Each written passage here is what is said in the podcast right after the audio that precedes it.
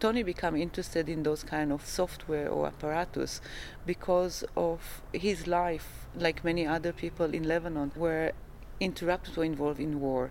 82 it was the first lebanon war. In 2006 it was the second lebanon war when israel bombed beirut the city that he lived.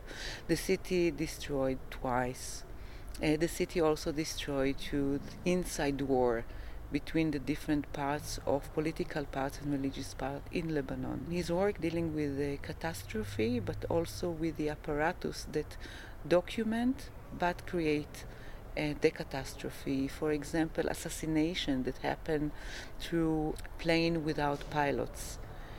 And all those recognition who is to who to assassinate made by machine and how the machine can recognize like how a machine can recognize the face the machine can recognize a face because there is somebody writing a program that describe to non-intelligent uh, machine how face should look like. If we think about it, baby can recognize a face quickly without almost learning anything after seeing the first face, second face.